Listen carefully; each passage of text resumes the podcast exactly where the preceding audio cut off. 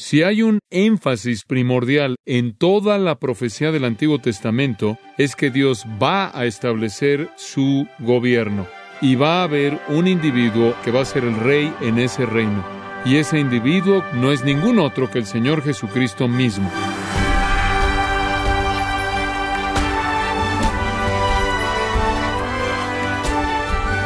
Bienvenido a este su programa Gracias a vosotros con el pastor John MacArthur. Posiblemente estuvo trabajando en diferentes aspectos para la celebración de la Navidad, pero ¿es acaso posible que pueda usted no estar percibiendo las verdades profundas de la Navidad? ¿Que haya pasado por alto algo que a menudo es ignorado? Yo quiero invitarlo a que nos acompañe en la edición de hoy, cuando John MacArthur da conclusión a la fascinante serie El nacimiento del Rey, un estudio en el libro de Mateo en gracia a vosotros. Mateo capítulo 2. Y estamos examinando los versículos 13 al 23 conforme continuamos con nuestro estudio del libro de Mateo. Los primeros dos capítulos de Mateo son presentados para solidificar que Él fue nacido como rey. Ahora, la última manera en la que Mateo hace esto es al presentar la palabra profética, al tomar el Antiguo Testamento y concentrarse en cuatro profecías que apuntan al rey y mostrar cómo Cristo cumple cada una de ellas. La primera profecía fue la de Miqueas 5:2, que Cristo nacería en Belén. Esa fue la primera que debería haberlos apuntado al hecho de que éste era el rey. La segunda la vimos en los versículos 13 al 15, ¿no es cierto? Y la llamamos el éxodo de Egipto. Ahora, eso nos trae a la tercera profecía. Y vamos a llamar a esto la masacre de Rama. La masacre de Rama. El nacimiento en Belén, el éxodo de Egipto y la masacre en Rama. Versículos 16 al 18. Hablemos de Ramá. Ramá era una ciudad, ahora observe esto, que estaba a unos ocho kilómetros al norte de Jerusalén. Muy bien. Realmente en una ciudad más como una villa. Ahora quiero que observe algo, mucha atención. En Israel habían dos reinos, el reino del norte y el reino del sur, muy bien. La frontera, ahora observe esto, la frontera entre los dos cruzaba exactamente en Ramá. Muy bien, Ramá era la ciudad fronteriza que estaba entre el reino del norte y el reino del sur, y usted puede confirmar esto en Primero de Reyes 15-17. Se ubicaba a unos ocho kilómetros al norte de Jerusalén. Ahora, Ramá era el lugar en donde los conquistadores extranjeros ordenaron a la multitud derrotada que se congregara para que fuera deportada a lugares lejanos. Cuando los conquistadores llegaron para deportar a los hijos de Israel en la cautividad, Ramá fue la ciudad o la villa de deportación y debido a su ubicación se volvió simbólico de el norte y el sur, ambos reinos. En cierta manera era como si Ramá fuera el único lugar en donde Israel se unía. Ramá en cierta manera tocaba ambos. Ramá siempre estuvo asociada con lloro, porque fue en Ramá que la deportación a la cautividad se llevó a cabo. Y entonces Ramá fue un lugar de lloro. Ahora, ¿por qué Jeremías está hablando de Raquel? Bueno, Jeremías realmente está dibujando un retrato. No es que Raquel realmente fue a Ramá, necesariamente lloró. Raquel es un símbolo de las madres de Israel, y Ramá es un símbolo de la deportación de los hijos e hijas de Israel. Y las madres de Israel están llorando porque ven a sus hijos siendo llevados, siendo deportados. Esa es la idea. Y lo que es muy interesante es que Raquel fue la esposa más amada por Jacob. Y Raquel había dado a luz a José, y José fue el padre de Efraín y Manasés, y representan al reino del norte. De hecho, el reino del norte frecuentemente es llamado Efraín. Entonces, el reino del norte realmente, si tomamos ese concepto como es visto como Efraín, fue el hijo de José quien fue el hijo de Raquel. Entonces Raquel, desde su vientre, llevó al reino del norte. Muy bien, ella dio a luz al reino del norte. En segundo lugar, Raquel también dio a luz a Benjamín y Benjamín fue al sur y es identificado con el reino del sur. Y entonces lo que usted ve aquí es que Raquel es una figura y Jeremías en Jeremías 31 lo ve como si Raquel estuviera viva y ve a Raquel estando ahí de pie en Ramá y el reino del norte es deportado por Asiria, llevado a la cautividad y el reino del sur es deportado por Babilonia, llevado a la cautividad y tanto el norte como el sur han venido de los lomos de Raquel y entonces Raquel está llorando conforme ve a ambos lados de su familia siendo llevados a la cautividad, y ella es el símbolo de las madres que lloran en la historia del pueblo de Dios conforme sus hijos e hijas son deportados. Ella oye su lloro y ella misma comienza a llorar. Ella llora amargamente. Primero ella es privada de Israel y Efraín y después de Judá y de Benjamín. Y ella, Raquel, quien en Génesis 30, versículo 1 dijo, dame hijos o muero, fue ella quien de todas las madres de manera desesperada quería ser una. Y ahora ella está de pie, por así decirlo, en medio de estas dos naciones, por su simiente en una y por su simiente en la otra, y ve a ambas siendo llevadas en diferentes cautividades, y esto la destroza. Y entonces Jeremías, mediante el símbolo de Raquel estando de pie allí en Ramá, dice, Israel está llorando debido a la cautividad de sus hijos. Cuando la población de la tierra estaba siendo llevada, habría parecido como si Dios había desertado a sus hijos, los hijos de Raquel como si Dios hubiera desertado a su pueblo. Pero poco después de que Jeremías había presentado el retrato de Raquel llorando, entonces él viene y dice, dejen de llorar porque viene una restauración, viene un mensaje de salvación y todos van a regresar y regresaron, regresaron. De hecho, allá en el capítulo 33, él de hecho habla de la rama justa, el Señor Jesucristo, quien va a ser el agente que los va a traer de regreso, y al final la tristeza va a ser convertida en gozo, en la salvación del remanente cumplido en la cautividad y en adelante. Ahora escuche esto. Aquí es como Mateo encaja en esto. Mateo nos muestra que el Espíritu Santo también quería dar a entender con esta imagen, con este retrato, el revelar el tiempo del nacimiento de Cristo. Y conforme Mateo ve la matanza de los bebés de Belén, es como si él ve a Raquel comenzando a llorar de nuevo. Y entonces él retoma esta analogía fantástica de Jeremías y él ve a Raquel llorando por sus hijos. ¿Y por qué Raquel? Porque Raquel era como la madre de Israel. Y la tumba de Raquel, escuche esto, estaba exactamente afuera de la ciudad de Belén. Inclusive le es señalada a usted conforme usted toma un taxi y va ahí. Y algunos comentaristas bíblicos nos dicen, esto es muy interesante, que la palabra ramá significa altura y cualquier lugar en Israel que tiene una cierta altura es una ramá. Y Belén es una altura, y algunos creen que Belén en esa época es referida como Ramá. Hay muchas ramás incidentalmente en la historia de Israel, muchos lugares llamados altitud. Y algunos creen que Raquel llorando en Ramá, como Mateo lo usa, es debido a la proximidad de la tumba de Raquel a Belén, y debido a que Belén fue conocida como Ramá, una altura, un lugar alto. Entonces, lo que Jeremías usó como figura en su libro fue nada más que un retrato de lo que volvería a suceder cuando el Mesías viniera. Entonces Raquel vuelve a llorar y esta vez llora no porque Babilonia o Asiria ha destruido a su pueblo, sino porque Herodes lo ha destruido. Herodes lo ha destruido.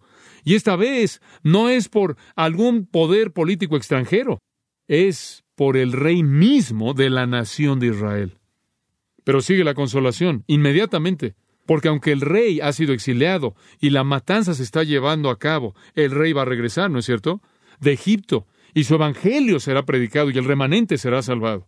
Entonces Raquel, no necesitas ya llorar, puedes dejar de llorar. La tristeza de las madres de Belén por los bebés asesinados por Herodes, claro que fue una señal de la condenación venidera, claro que será una señal de la cautividad espiritual terrible de Israel que todavía se lleva a cabo en la actualidad, pero al final va a haber un destino, y el destino iba a ser una bendición y salvación para el remanente que cree.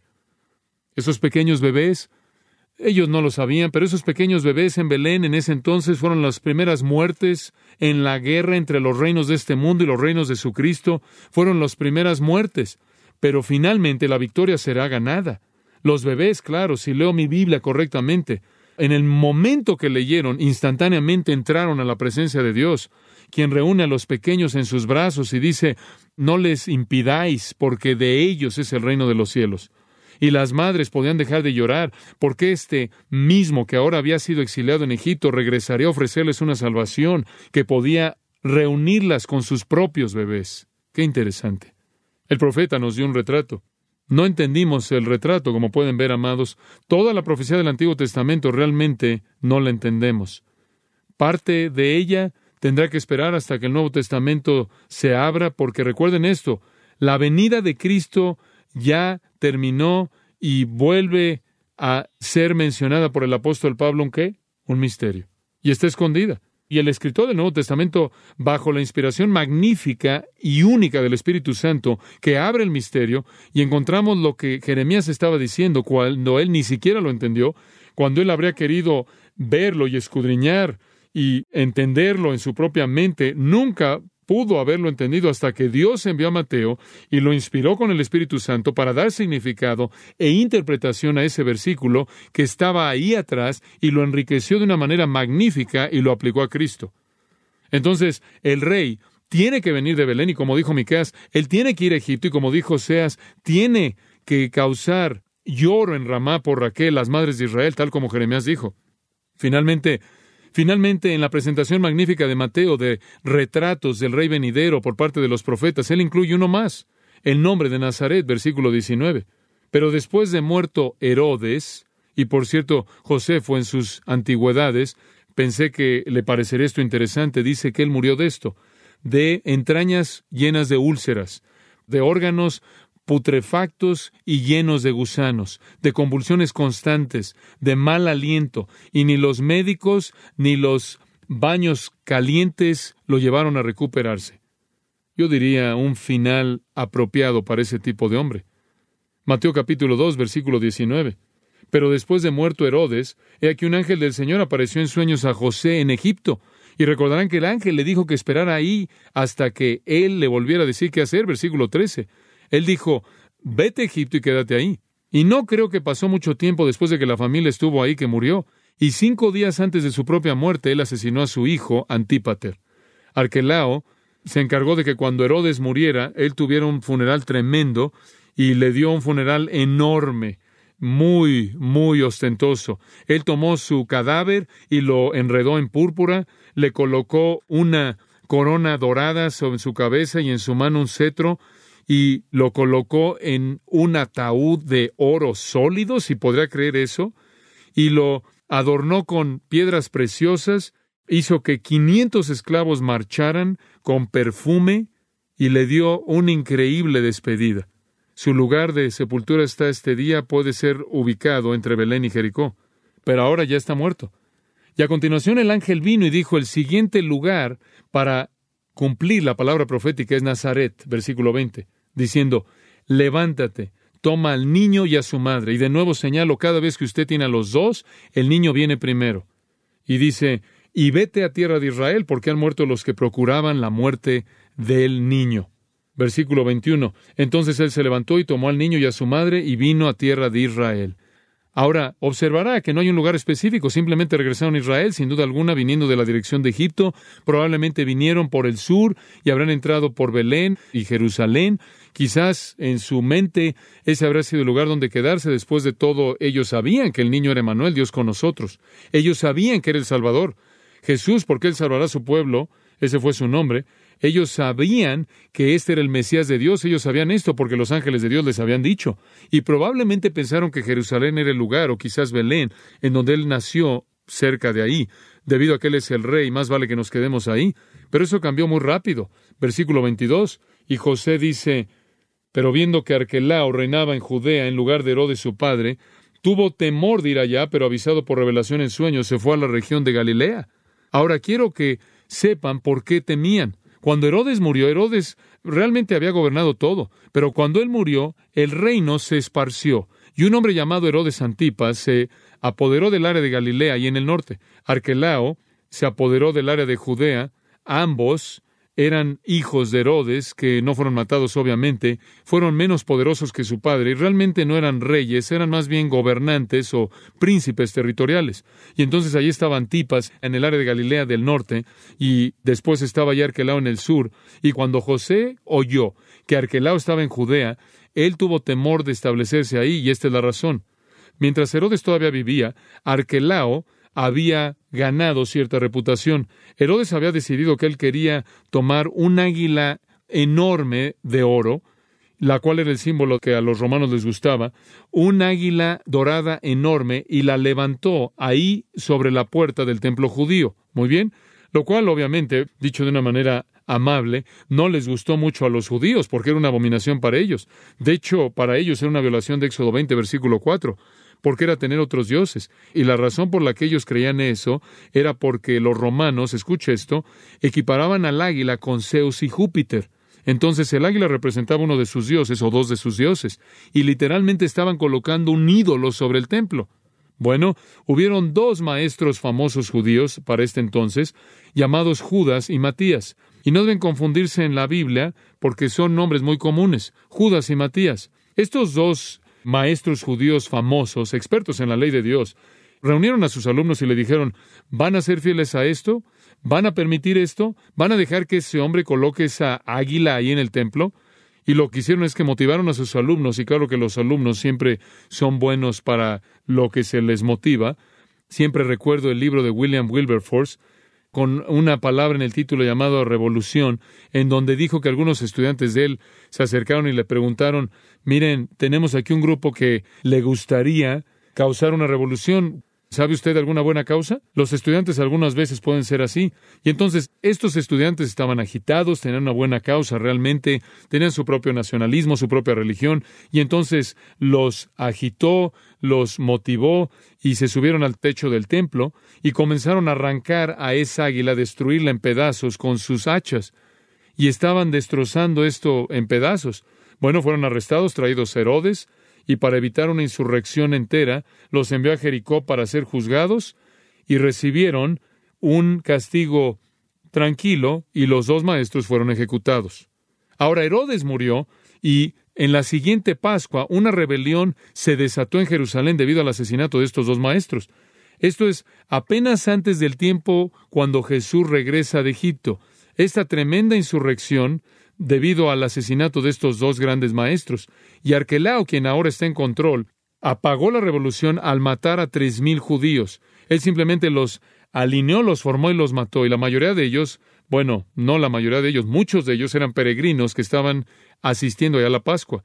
Entonces, este fue una época increíble cuando la conciencia de Israel estaba tan sensible que actuó y simplemente produjo y provocó derramamiento de sangre y mató este hombre a tres mil y entonces odiaban al hombre y temían a este arquelao. De hecho, era un hombre tan impío que excedió a su padre, siendo un hombre corrupto como esos reyes del Antiguo Testamento. De hecho, los romanos llegaron a quitarlo.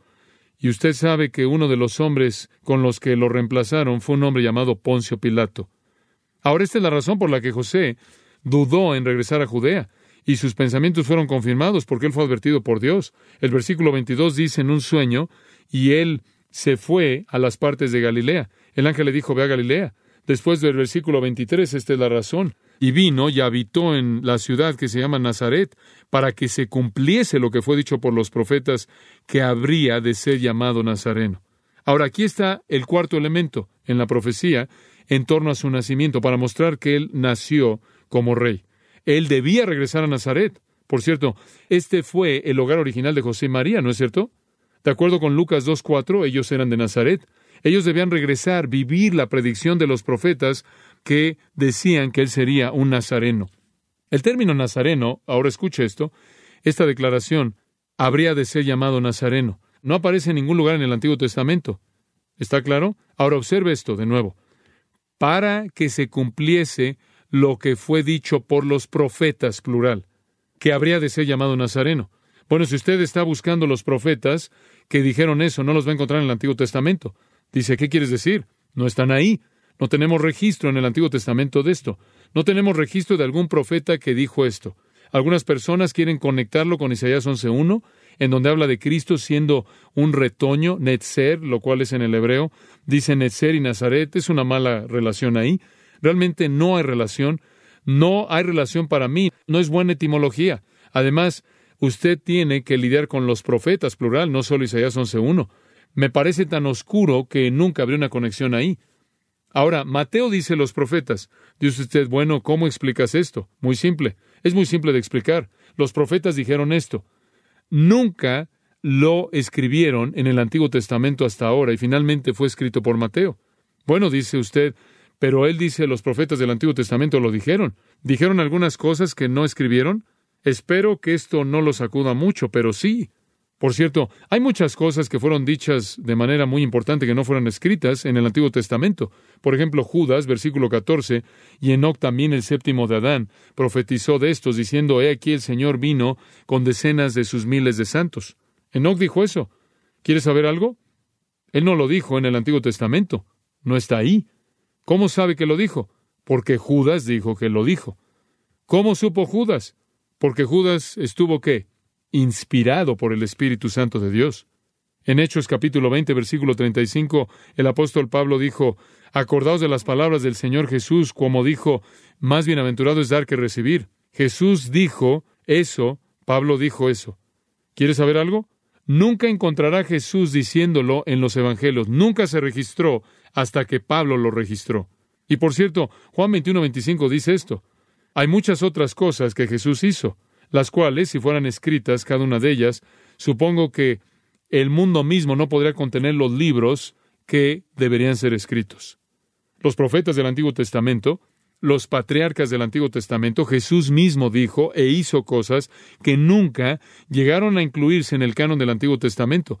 Finalmente son incluidas en la revelación del Nuevo Testamento, lo cual no las hace tener menos autoridad. ¿Sabe quién dijo que él sería un nazareno? Los profetas lo dijeron. Nada más que no se escribió hasta aquí, pero se escribió aquí. Pero ¿quieres saber lo que es tan hermoso?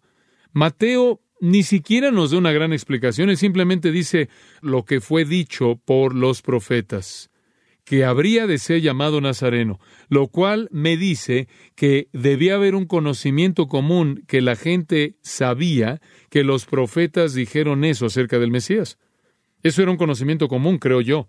Nuestro Señor, su nacimiento, Belén, Éxodo Egipto, la masacre en Ramá y un nombre de Nazaret. ¿Y por qué Nazaret?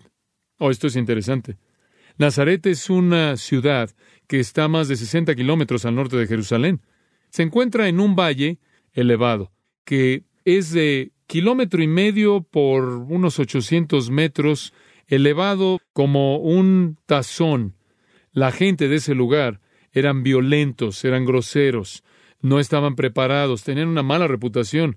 De hecho, aún la gente piadosa, amable, buena, justa como Natanael se preguntaba si algo bueno podía jamás venir de ahí.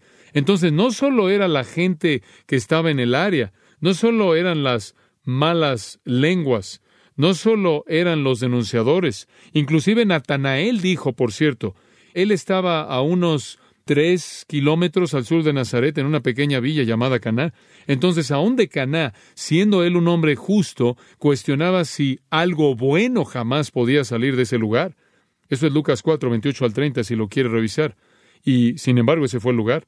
Cuando Jesús fue ahí, en Marcos 6, 6 dice que él se maravilló por su incredulidad. Él se maravilló.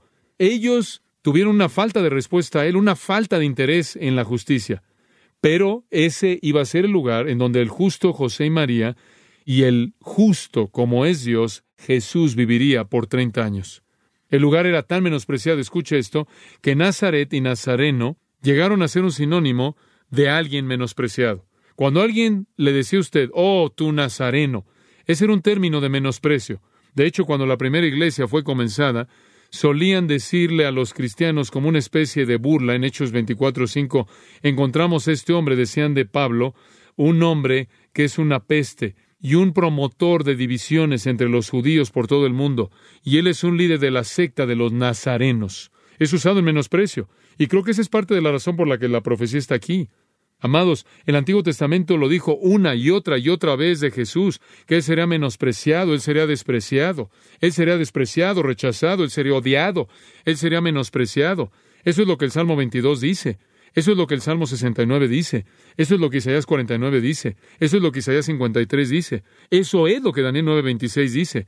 El Talmud, los escritos judíos rabínicos, llaman a Jesús Jesús Jesuana Nazre, lo cual significa el Nazareno. Nunca lo llamaron el que venía de Belén, nunca, aunque él nació ahí. Nunca lo llamaron así. Lo llamaron el Nazareno porque eso es un término de menosprecio. Jerónimo reporta una oración en la sinagoga en la cual los cristianos son maldecidos como nazarenos. Dicen que pueden ser borrados del libro de la vida y no ser escritos con los justos estos nazarenos. Si Jesús hubiera sido creado en Belén, si él hubiera sido creado en Jerusalén, él no habría sido menospreciado de la misma manera. Pero Dios dijo que él sería menospreciado. Y al ser de Nazaret, simplemente eso fue intensificado. Tenía que ser Nazaret. Nazaret le daría el nombre. Nazaret lo colocaría en la posición de llevar el nombre Jesús el Nazareno. Y eso lo investiría con el título de menosprecio que Dios predijo que enfrentaría. Él fue menospreciado, rechazado y finalmente matado. El Nazareno. Como puede ver, toda ubicación geográfica es vital para apuntar a la persona de Jesucristo.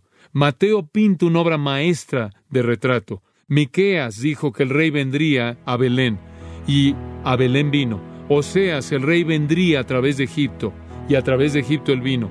Jeremías dijo que habría lloro como Raquel en Ramá de la antigüedad en el retrato de Jeremías. Y lo hubo conforme las madres lloraron por los bebés ahí junto a la tumba de Raquel en la Ramá de Belén. Y los profetas de la antigüedad dijeron que su nombre sería Nazareno. Y él sería de Nazaret y así fue. Y en cada punto, él cumple una profecía que solidifica su derecho de reinar. Entonces dice Mateo, este es el rey, por genealogía, por nacimiento, por adoración, por el celo del odio y por el cumplimiento de la profecía, este hombre nació para ser rey. Y por esta causa, él vino al mundo.